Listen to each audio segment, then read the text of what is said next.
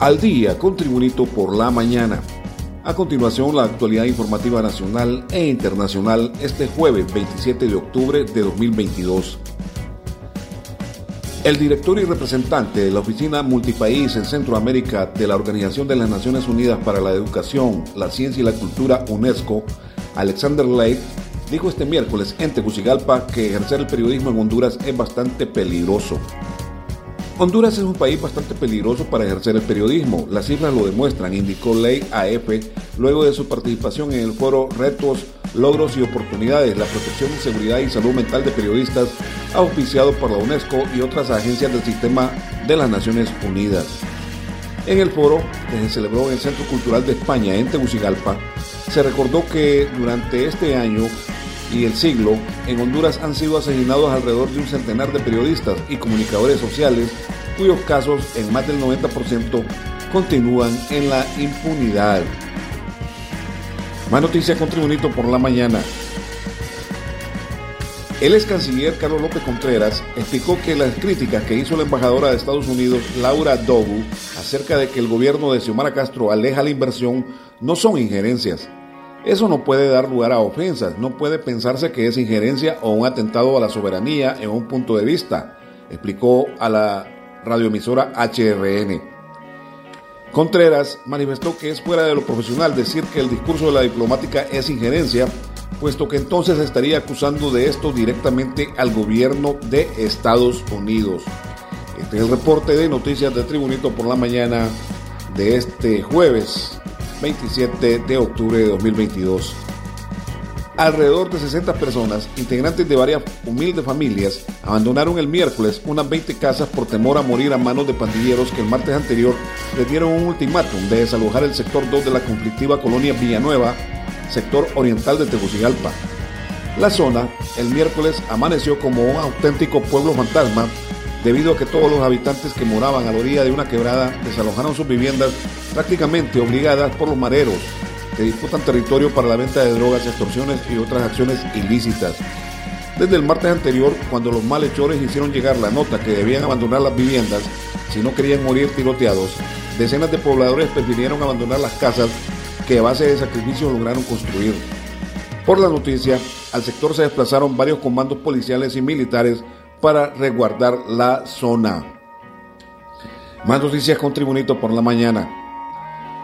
Por tercer día consecutivo continuaron las audiencias públicas y las comisiones de presupuesto y finanzas del Congreso Nacional escucharon del secretario de Salud José Matthew sus proyecciones presupuestarias para 2023.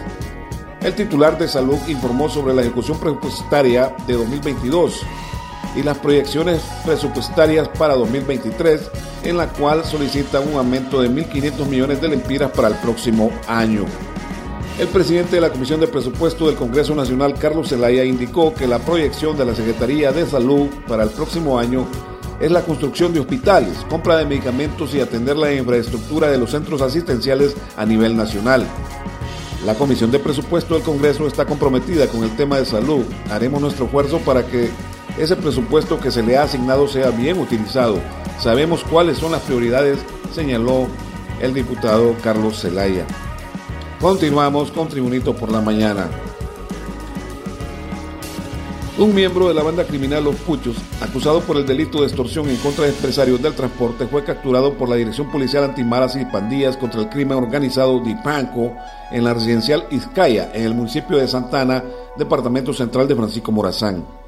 El capturado ha sido identificado por las autoridades únicamente con el alias de Pinocho, de 36 años, quien fue requerido por agentes de la DI Panco al momento que realizaba el cobro de la extorsión en el pintoresco municipio de Santa Ana, en la zona sur del país. Según información proporcionada por los agentes de la DI Panco que participaron en la aprehensión, este individuo ya cuenta con antecedentes penales por los delitos de asesinato, robo y extorsión, por lo que se le venía siguiendo la pista desde hace varios días. Más noticias con Tribunito por la mañana. A un poco más de dos meses para que termine el año, las proyecciones muestran que la economía cerrará con un crecimiento del 4%, anunció este miércoles la presidenta del Banco Central de Honduras, Rebeca Santos. Por otra parte, la tasa de política monetaria se mantiene inalterable ya que se está viendo poco efecto sobre la inflación en América Latina, donde se ha elevado en función de los tipos de interés de la Reserva Federal. Faltando dos meses para el cierre del año, para nosotros esa es la tendencia que va a quedar consolidada, un crecimiento que podría ser mayor del 4%. Esta proyección se basa en la tendencia mostrada en los primeros tres trimestres por el índice de actividad económica IMAE, detalló la presidenta del Banco Central de Honduras, Rebeca Santos. En las noticias internacionales, desde Moscú se informa, una nueva medida adoptará Rusia con los padres que no paguen la pensión alimenticia de sus hijos. El gobierno ruso castigará a los deudores enviándolos a la guerra que actualmente mantiene con Ucrania. Según reportó el periódico británico Daily Mail, la drástica medida se adoptó como una respuesta a las madres que se han visto afectadas por los padres que se niegan a aportar la manutención de sus propios hijos. Los morosos serán llamados para alistarse al ejército ruso y no podrán excusarse, explicó un portavoz del Kremlin. La idea es que los padres salgan su deuda con las ganancias militares o la compensación familiar en caso de que mueran, cuyo dinero irá en directo benéfico de sus hijos. Y en informaciones deportivas, el Club Deportivo Olimpia de Tegucigalpa impuso su condición de local y venció 3-2 al Alajuelense en el juego de vida de la final de la Liga CONCACAF en un reñido partido disputado en un abarrotado estadio nacional. Los goles fueron por Olimpia de José Mario Pinto al minuto 10. Llegó el empate mediante penal que convirtió Johan Venegas al final del primer tiempo. Al no más reanudarse el segundo tiempo, anotó por Olimpia Jorge Álvarez y aumentó al 3-1 Michael Chirinos al minuto 67. Y el descuento de Alajuela llegó al minuto 83 en cabezazo de Giancarlo González a centro de Venegas para el 3-2 a favor de Olimpia.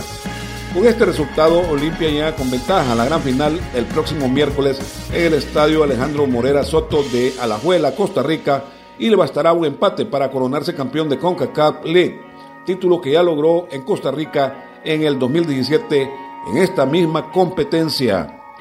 Y este ha sido el reporte de noticias de Tribunito por la mañana de este jueves 27 de octubre de 2022. Tribunito por la mañana te da las gracias y te invita a estar atento a su próximo boletín informativo.